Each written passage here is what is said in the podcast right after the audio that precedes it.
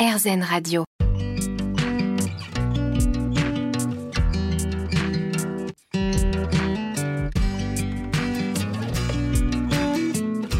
L'instant présent Aurélie Godefroy.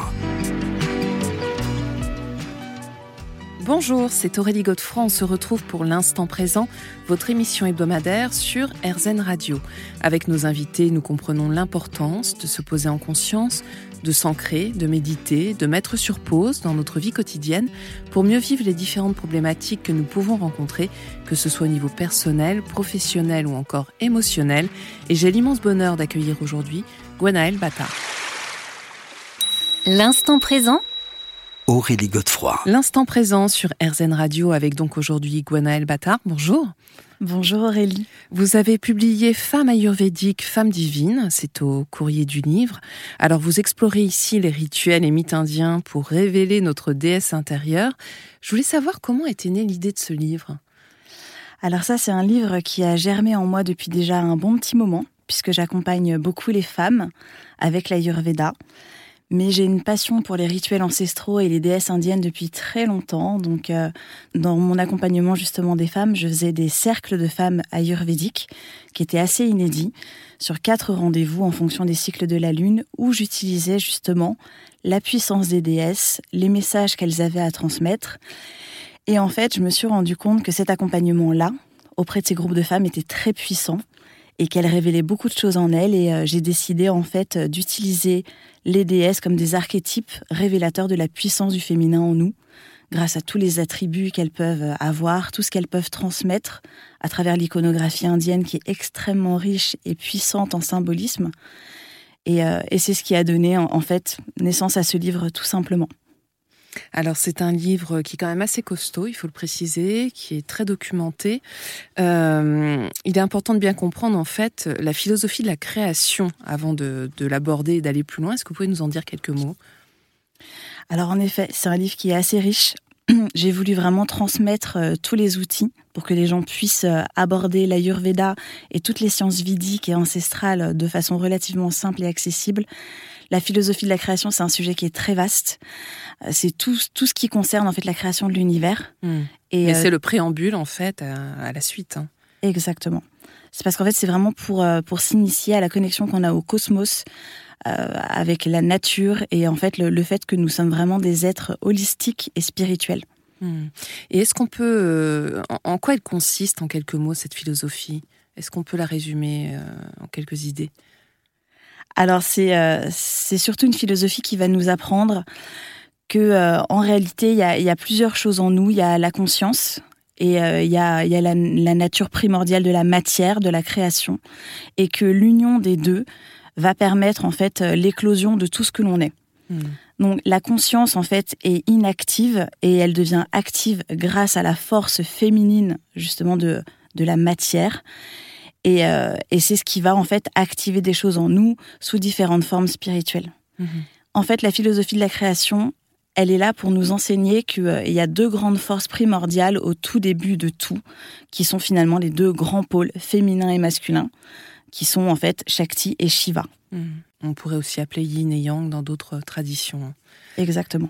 Alors, euh, le cœur de votre approche à vous, c'est l'Ayurveda, vous l'avez dit. Hein. Quels sont les grands fondements de la philosophie ayurvédique? Vous parlez notamment, alors ça, ça m'a interpellé, d'Ayurveda sourire. Oui. je ne l'ai pas entendu beaucoup, donc. Euh. Exactement. Alors, les grands fondements de l'Ayurveda, c'est déjà évidemment la philosophie de la création. Euh, il y a également la théorie des cinq éléments, mhm. qui est fondamentale. Pour, de quoi s'agit-il? Ça veut dire en fait qu'on est en connexion avec l'univers en permanence, que tout ce qui existe en fait dans l'univers est constitué des cinq éléments de l'univers et que nous sommes nous-mêmes le reflet en fait de l'univers. Donc nous sommes un microcosme dans un macrocosme et que toutes ces énergies en fait universelles et naturelles vibrent en nous. Hmm. Donc c'est quoi? C'est l'eau, l'air, le feu, la terre euh? Ça va être l'éther, l'air, le feu, l'eau et la terre. Et tout ça, ça va constituer qui nous sommes d'un point de vue physique, mental, émotionnel, spirituel, vraiment sur toutes les sphères de notre être. Hmm. Et donc, euh, c'est aussi pour ça que l'Ayurveda est toujours en résonance avec la nature et avec les saisons, avec tous les cycles, tous les cycles de l'univers. Ça peut être le cycle des saisons, bien sûr, comme je le disais, mais ça peut être aussi les cycles de la Lune, ça peut être les transits planétaires, les, différentes années de la vie. Toutes ces choses-là, en fait, auront un impact sur nous, puisque euh, les éléments vont aussi évoluer en fonction de ça. Hmm. Et alors ce fameux Ayurveda sourire et alors l'Ayurveda sourire, c'est ma pratique. C'est un mélange entre l'Ayurveda traditionnel et authentique qui m'a été transmis et qui est toujours en fait une transmission euh, perpétuelle avec euh, la spiritualité, le développement euh, spirituel, le développement personnel aussi qui permet en fait de réajuster cette médecine sans la dénaturer au mode occidental puisque c'est pas toujours évident en fait de, de pouvoir appliquer des sagesses ancestrales au mode occidental et, et c'est aussi en fait l'approche que j'ai avec les plantes, puisque je suis herbaliste de formation, donc je suis spécialiste en plantes médicinales. Mm.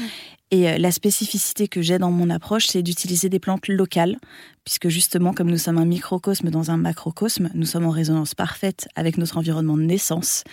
Et les plantes, en fait, de notre environnement de naissance sont celles qui vont euh, le plus vibrer en nous. Mm. On se retrouve dans quelques minutes. L'instant présent Aurélie Godefroy. L'instant présent sur RZN Radio, votre émission hebdomadaire. On se retrouve aujourd'hui avec Gwenaël Battard. Je rappelle que vous venez de publier Femme ayurvédique, Femme divine. C'est au courrier du livre. Alors, euh, la femme, comme on l'entend, hein, qui est au cœur de votre ouvrage, est la matrice de l'univers, selon vous? La femme, c'est la prakriti, la Prakriti, c'est la matrice de l'univers hein, dans, les, dans les sagesses ancestrales védiques.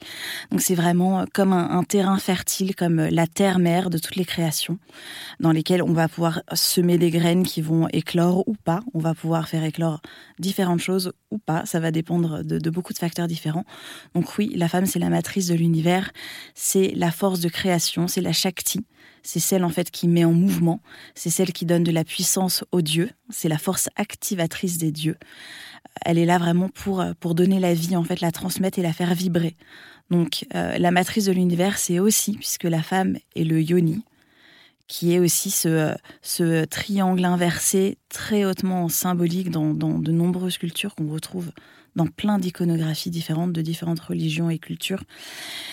Et donc, c'est celle qui, euh, qui va en fait ensemencer la vie, mais qui va créer. C'est vraiment cette force créative. Hmm. Donc en fait, vous la résumez, enfin vous la définissez en tout cas à travers ces trois qualités euh, la puissance, la le fait qu'elle soit divine et féminine, ça c'est important. Hein. Exactement. Et qu'est-ce qu'il en est de la de la femme lunaire, de la femme cyclique, qui est aussi euh, essentielle? Oui. Alors, comme je disais, on est toujours en résonance avec tous les cycles de la nature, puisqu'on est un microcosme dans un macrocosme, et la femme a cette sensibilité particulière avec la lune, donc avec les différentes phases de la lune.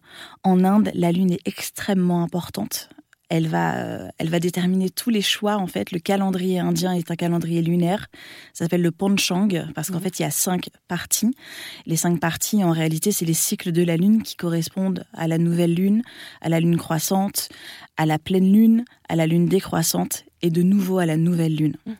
Donc, la femme vibre aussi en fonction de ça, puisque la femme est, euh, a une énergie qui est aussi riche en eau et que la lune est aussi de l'eau. Donc il y a vraiment cette, euh, cette correspondance en fait qui se fait et qui s'active. Et en fonction des cycles de la Lune, il y a des choses qui vont se passer à l'intérieur de nous et de notre corps. Hmm. Aussi bien au niveau physique d'ailleurs que psychologique. Exactement. Parce qu'en fait, la Lune et ses différents états, c'est aussi relatif aux états du mental et de l'esprit. Hmm. C'est aussi pour ça qu'on dit souvent que les femmes sont lunaires. Ou lunatiques. Euh. voilà, des fois c'est comme ça. Et, euh, et en effet, c'est parce que c'est lié aussi à ces fluctuations du mental. Ouais. Alors, euh, concrètement, parce que c'est vrai que euh, tout ça est magnifique et c'est important de le savoir, mais vous, vous travaillez justement avec des, femmes. Hein. Euh, comment est-ce qu'on peut se relier à notre part de sacré? Alors ça, c'est un vaste sujet. Je pense que se relier à sa part de sacré, c'est déjà apprendre à se relier à soi. Mmh. Il faut essayer de se connecter à son corps, essayer de ressentir ce qui se passe en soi, aller approfondir son histoire de vie, aller regarder quelles sont ses blessures, ses traumatismes et essayer de les transcender. On essaie de les transcender avec différents types d'accompagnement. Et tout ça, en fait, ça va déjà euh, permettre d'avoir une cartographie qui est beaucoup plus large de qui nous sommes, de comment nous fonctionnons et de ce qui va impacter nos décisions et nos attitudes dans la vie. À partir de là, quand on aura accueilli en fait toutes les parts de soi, on pourra briller et on pourra se connecter justement à l'aspect spirituel de façon beaucoup plus fluide. Ça ne veut pas dire que si on n'a pas transcendé ça, ce sera pas possible, mais en tout cas, euh, c'est une partie très importante. Et est-ce qu'on peut le faire euh, seul ou comme vous le dites, il faut qu'il y ait un accompagnement à chaque fois systématique? Et quel peut être cet accompagnement? Parce que vous, vous disiez qu'il y en avait plusieurs. Alors, je pense que bien sûr, dans l'absolu, il y a sûrement des personnes qui peuvent le faire seules, puisque tout est possible dans la vie. Mais de façon totalement objective, je crois qu'en fait, pour pouvoir euh, évoluer et grandir, on a toujours besoin de se faire accompagner. Mmh. Ce sera l'accompagnement qui va vibrer avec la personne. Moi, ce sera de l'accompagnement ayurvédique, mais ça peut très bien être l'accompagnement d'une autre praticienne ou d'une autre pratique. Ça peut être de la psychologie, euh, ça peut être des constellations familiales. Il y a plein de choses en fait qui fonctionnent, mais il faut que la personne soit en résonance avec ça. Il faut que ça lui parle, puisque quand ça parle à la personne et qu'elle trouve la, bonne personne pour l'accompagner, qu'elle se sent en lien et en phase avec elle, c'est là que ça fonctionne. Sinon, ça ne marche pas. Mmh. Donc, il faut pas avoir peur quelque part d'essayer plusieurs euh, plusieurs pratiques. Hein.